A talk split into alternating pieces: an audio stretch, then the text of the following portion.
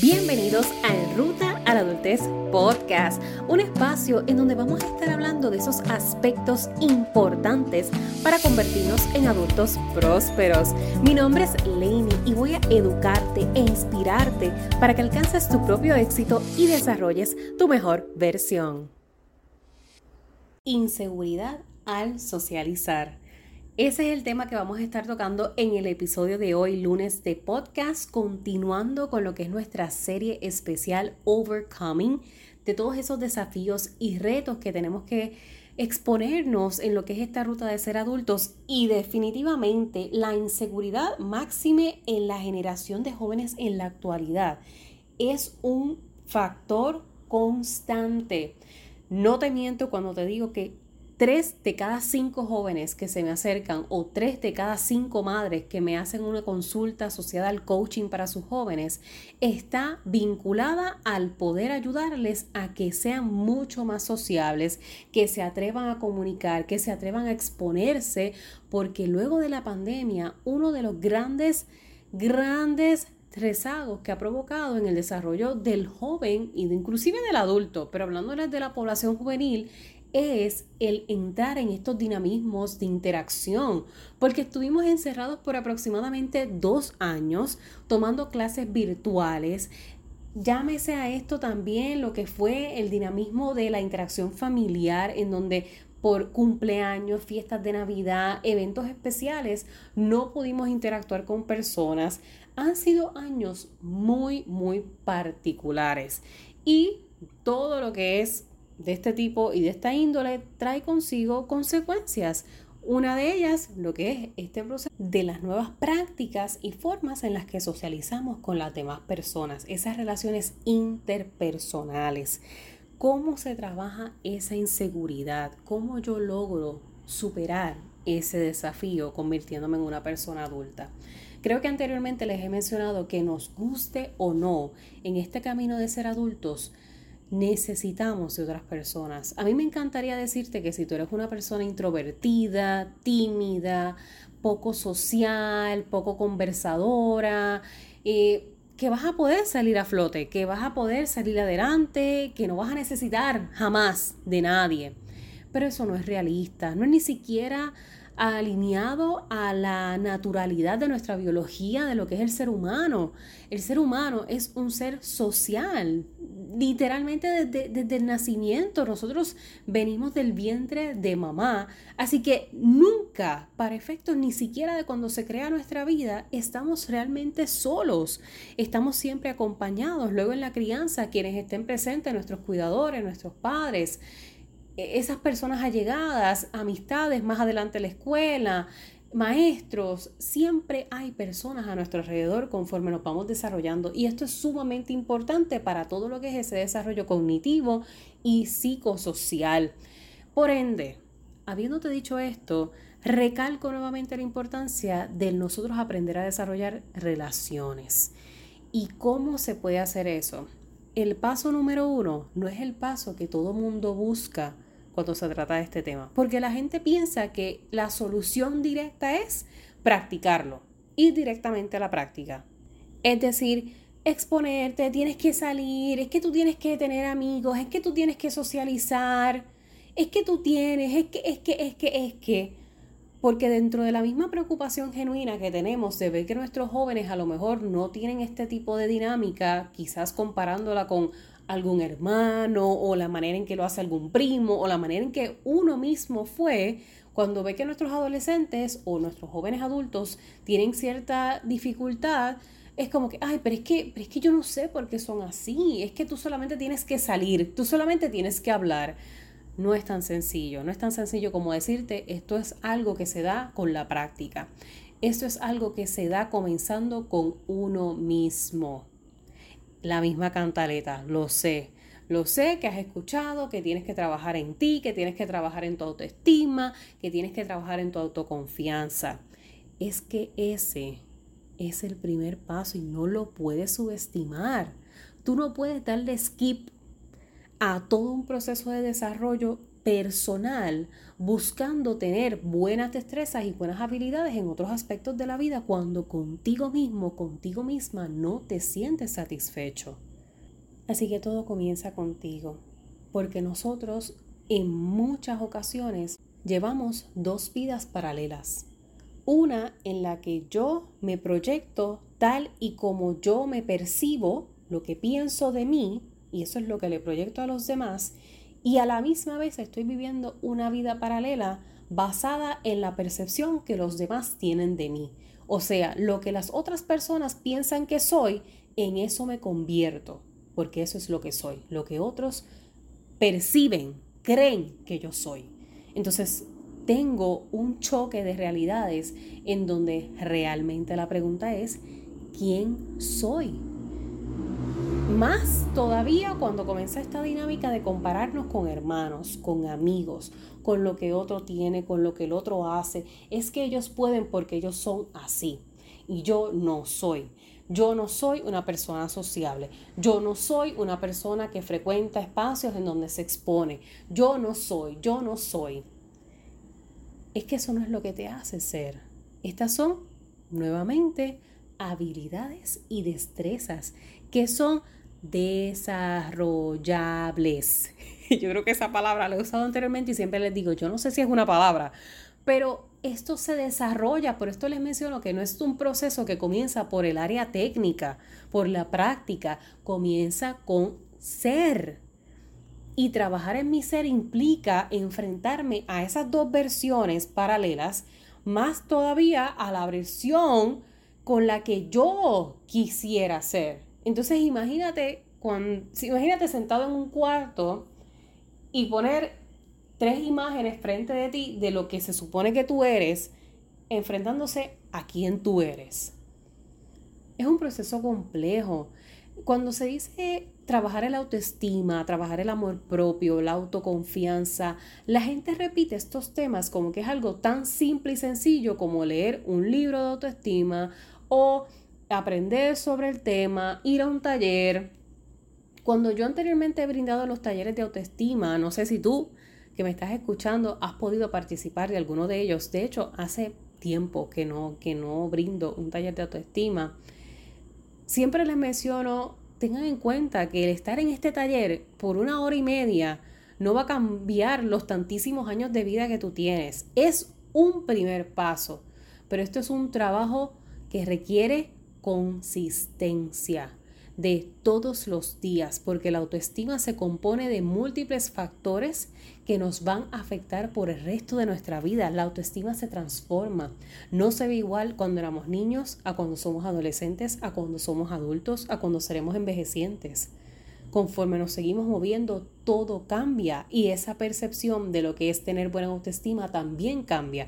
El significado que le damos a la palabra, el significado que le damos a tener confianza, porque en esta ruta, particularmente en esta etapa, comenzamos a darle confianza en base a lo que tengo, no necesariamente a lo que soy.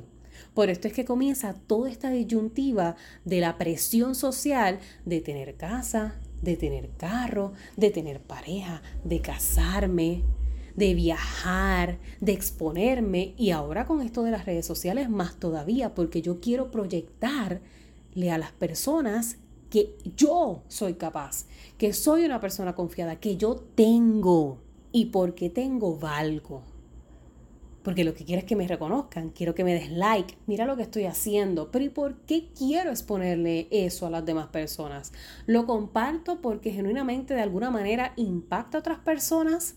Y aquí haciendo quizás un paréntesis, porque no necesariamente tiene que ver directamente con el tema, pero hay veces que esto crea cierta, cierto conflicto y intercambio de opiniones asociado al por qué la gente comparte contenido a través de las redes sociales, en, en, en, especial cuando son nuestras redes personales, porque digamos en mi caso, por ejemplo, lo que es en Ruta a la Adultez, la marca Laney Porkin, pues ya no necesariamente comparte lo que yo compartiría tal vez con mi mamá directamente o con mi papá directamente, pero personas que utilizan las redes sociales para efectos personales, que es compartir fotos para que la familia los vea, darle share o compartir meme, etcétera hay muchos estudios que se han basado en identificar ¿Cuál es el impulso, cuál es el motor que mueve a las personas a compartir contenido en las redes sociales y el tipo de contenido que comparten?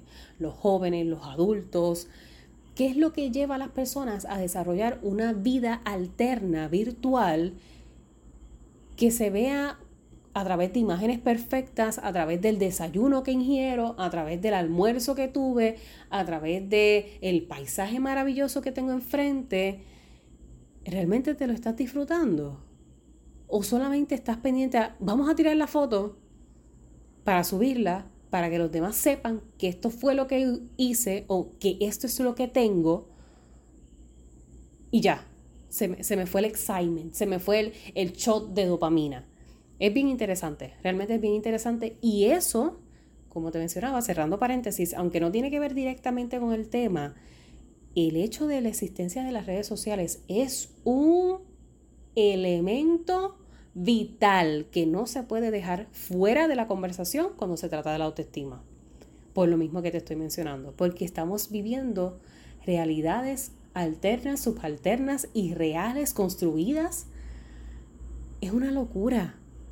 Así que yo te invito a que comiences por velar la manera en que estás hablando de quién tú eres porque esa parte tú la puedes controlar. Tú sí puedes controlar la manera en que tú te hablas. Tú puedes controlar lo que piensas de lo que eres. Si tú te defines como una persona antisocial y te casas con que así eres y porque así eres no vas a hacer ni el mínimo esfuerzo de intentar tener relaciones saludables con otras personas, eso está en ti, porque eso tú sí lo puedes controlar. Ahora, qué tú no puedes controlar y qué parte es la que tú no deberías ni siquiera tratar de, indagar. Es más, tú no, tú no deberías ni de focalizarte en este proceso de intentar cambiar la percepción que otras personas tienen de ti. Y si otras personas son las que te perciben antisocial, poco comunicativo, introvertido, tímido, cualquiera que sea el adjetivo que quieran utilizar para describirte, eso es problema de esas personas. Ahora, esa percepción no es lo que tú eres. Esa percepción no te define. Esa percepción no determina tu confianza, tu autoconcepto, tu autoimagen, tu autorrealización. No lo define. Muchísimo menos tu autoeficacia, que es la capacidad que tienes de lograr lo que tú te propones. Y si tú realmente te propones a desarrollar esta habilidad y esta destreza de comunicar, créeme que lo vas a poder hacer. Lo vas a poder hacer a tu propio estilo, no comparándote cómo lo hacen otras personas. Es que otros tienen, ay Dios mío, Lane, es que otros tienen una habilidad para socializar, otros tienen una habilidad para ser tan seguros y para proyectarse. Me he topado inclusive con chicos que me dicen, Lady, yo quiero hablar como tú hablas mi amor, no vas a hablar como yo porque no eres yo. Ah, que a lo mejor te inspiras a través de cómo tú escuchas. Aline, es que tú, tú hablas como tan correcto, tú hablas con, una, con tan buena dicción y tienes como tan buena proyección. Ah, mira, pues cool, porque volvemos. Esas son habilidades y destrezas que tú también puedes desarrollar dándole tu toque especial. Porque tú eres tú, yo soy yo. Las demás personas son las demás personas y eso es lo que enriquece la vida. Eso es lo que hace el proceso de, interactuar. Ese networking se, se eleva cuando nosotros conectamos con personas completamente distintas a como nosotros somos. Y la inseguridad viene de la comparativa. Esa es la raíz de la inseguridad. Porque si yo no tuviese con quién compararme, yo no fuese una persona insegura. Y por esto mismo que te estoy diciendo, quiere decir en conclusión que todos los seres humanos somos inseguros porque todos nos comparamos, todos miramos para el lado. Y como la autoconfianza se denomina en base a lo que tienes, si otros tienen y yo no tengo, me degrado. Automáticamente me coloco por debajo. Aquí es donde nosotros tenemos que potenciar lo que es nuestro desarrollo personal, nuestra espiritualidad inclusive. Y espiritualidad no tiene que ver con creencias religiosas, no tiene que ver con la iglesia que tú vayas o no tiene que ver si no vas a la iglesia, no tiene que ver si eres ateo. Eso no tiene que ver con espiritualidad. Espiritualidad es genuinamente la conexión que tú tienes intrapersonal contigo. Quizás en la adolescencia esto se ve mucho más trastocado porque estamos en una etapa bien conflictiva. La adolescencia es, un encuentro, es un descubrimiento con la vida. Pero ya más adelante en la ruta, en ser jóvenes adultos, yo te invito a que tú inviertas en encontrarte, en tu desarrollo personal y espiritual. A veces nosotros nos inclinamos mucho a trabajar en otros aspectos profesionales académicos o en otros tipos de metas financieras basadas en el tener. Pero de nada vale que tú tengas si al final te sientes una persona poco merecedora de eso que tiene. Si tú degradas tu valía, si tú entiendes que tengo pero todavía no es suficiente, entonces, ¿de qué se trata realmente? ¿Es de lo que tengo o es de lo que soy? En esa balanza del tener y ser, el equilibrio perfecto no existe. No obstante, en la medida que tú elevas quién eres, sea poco o mucho lo que tengas del otro lado de la balanza, siempre será suficiente porque tú eres suficiente. Y si yo soy suficiente, hago que todo lo que yo tenga sea suficiente. No quiere decir que me voy a conformar, no se trata de conformarme con la versión que soy actual, no se trata de conformarme con que no puedo socializar, no se trata de conformarme con que es que pues así soy. Esa es una de las excusas más grandes. Es que así soy yo y que bregue todo el mundo. Mm, cuidado. Cuidado con ese de así soy yo y que bregue todo el mundo.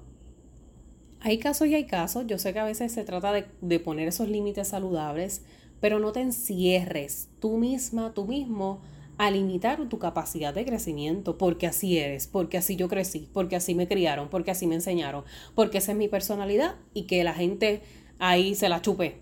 ¿No te cae bien? Pues, pues, esa es la que hay. Mm, cuidado con eso, cuidado con eso. Así que en conclusión, para ir cerrando lo que, lo que es esta temática de la inseguridad, y ahora sí quizás hablándote con unos tips técnicos. Número uno, exponte. Sal de la zona cómoda. No en vano se dice que en la medida que tú practicas algo, muchas veces ya se vuelve algo que dominas. Se vuelve un hábito, se vuelve algo común. Dentro de lo que no era común, ya es parte de ti. Así que si ahora mismo no se te da esto de estar hablando con gente, no se te da esto de socializar, te sientes como muy inseguro, muy insegura, tienes que retarte. Y esto es algo que te lo debes a ti, tú no se lo debes a más nadie, tú no me lo debes a mí porque te lo estoy diciendo en un podcast, no se lo debes a tus padres porque te lo han insistido toda la vida, no se lo debes a tus amigos, no se lo debes a tus hermanos para demostrarle nada a nadie, te lo debes a ti, porque tal y como comencé este podcast, todos los seres humanos necesitamos de relaciones. Siempre hay alguien que sabe más que nosotros de algún tema. Siempre hay alguien que tiene una información que nosotros necesitamos. Si estás en la universidad, ay, los trabajos grupales. Si estás en la escuela, los trabajos grupales. No te escapas de esos. no te vas a escapar de esos. Es parte del proceso de crecimiento escuchar opiniones que no necesariamente se alinean a lo que nosotros creemos empatizar con personas que son completamente, pero como decir, polos opuestos a lo que somos en el escenario laboral. Esto es el día a día, el pan de cada día. Aquí te hago otro paréntesis para darte un ejemplo de cómo esto te puede limitar. Dentro del proceso de coaching que yo estaba trabajando hace un, aproximadamente como un año con, con una joven, ella estaba loca por buscar trabajo ella quería buscar trabajo y ella me contacta para yo ayudarla con su resumen y con su proceso de entrevista técnico. Yo quiero que me ayudes, Lainey, para que mi resumen esté al día, que todo se vea súper cool eh, y, prepararme para la entrevista, porque como yo nunca me he expuesto a una entrevista y esta chica tenía aproximadamente 23, 24 años, yo nunca me he puesto una entrevista este, y yo quiero que tú me ayudes en eso. Perfecto, perfecto. Y si tú has estado en mentoría, en coaching conmigo, tú sabes que aquí esto, por más que tú quieras irte por lo técnico solamente, no va a ser así. Porque aquí nos vamos a exponer, porque yo quiero que tú crezcas como persona, porque somos un todo. Y en ese momento, cuando yo le digo que esa chica casi le da un ataque de pánico, solamente practicando, simulando un roleplay de una entrevista, ella casi le da un ataque de pánico. Literalmente en una escena de práctica conmigo. Luego pasan los meses, pasó su entrevista, fue contratada, todavía sigue siendo mi chica de coaching. Y en otras de las sesiones, ya más adelante, tiempo después, te diría aproximadamente como cuatro meses después, que tenemos una sesión, pues me habla de cómo le está yendo en el trabajo y, cómo ha ido todo el proceso de adaptarse, qué sé yo, no sé qué, la relación con los jefes, los supervisores, etc. A lo que ella me dice, mira, pero tengo una situación y es que está ocurriendo esta diferencia, había como una, un percance entre la forma en que estaban tratando a algunos empleados versus a ella y pues ya ustedes saben, estas diferencias que se dan en el campo del trabajo, pero yo en verdad yo me voy a quedar callada, me decía ella, yo me voy a quedar callada porque yo sé que yo soy nueva, yo no, no puedo ponerme como que pues hace poco empecé, no, no puedo ponerme en, ese, en esa postura de, de estar tampoco alarmando y mejor me quedo callada. A lo que nuevamente retomamos lo que inicialmente nos llevó a trabajar juntas, porque la asertividad es parte de la comunicación efectiva y en la asertividad yo puedo ser una persona respetuosa, pero que haga valer sus derechos. Porque si yo noto una discrepancia, si yo noto una injusticia, no porque me voy a cobijar dentro de mi miedo a la exposición, voy a dejar que me pisoteen. Entonces, bien importante todo esto que hemos estado hablando en este episodio, de yo aprender a hablar. Yo no tengo que hablar bonito, yo no tengo que hablar elocuente tampoco, si no es algo que, que se me da, si no es algo que quiero tampoco ni siquiera. Yo tengo que simplemente comunicar. Y hay quienes se les da mejor la comunicación verbal, hay otros a quienes se les da mejor la escrita, hay otros a quienes también se les da la no verbal. Hay personas que en señas y en gestos ya te comunicaron todo. Otro caso que te puedo dar rápido un ejemplo, y este es de una supervisora como tal, ella como supervisora no sabe hablar con su equipo porque siente que no, no tiene el dominio, porque se siente retada, porque la mayoría son jóvenes y entiende que no cuenta con las destrezas.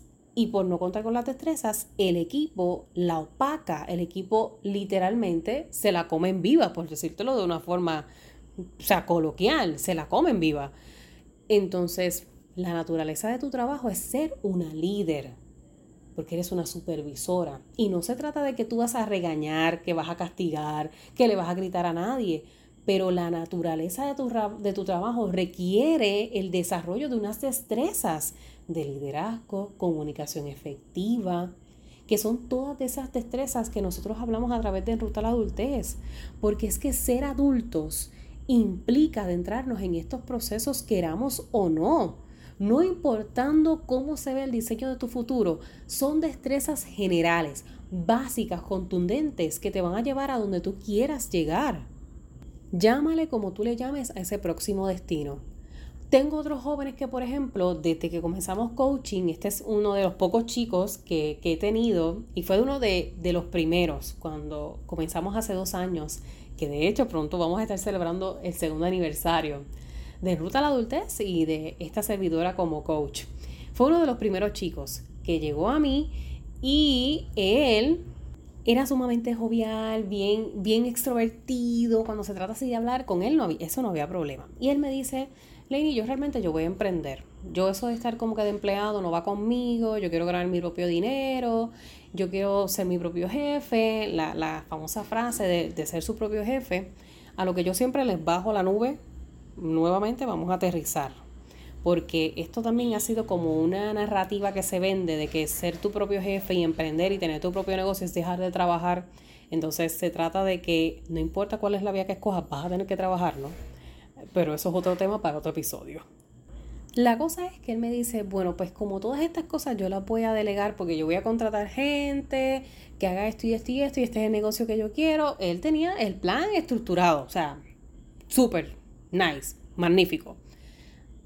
Pero, señorito, aunque usted en algún momento vaya a emplear, vaya a delegar, usted tiene que desarrollar esas funciones porque si usted va a ser la cabeza de una organización, de una institución, se requiere, es más, se demanda que lo que usted le exija a todas estas personas, usted tenga esas habilidades.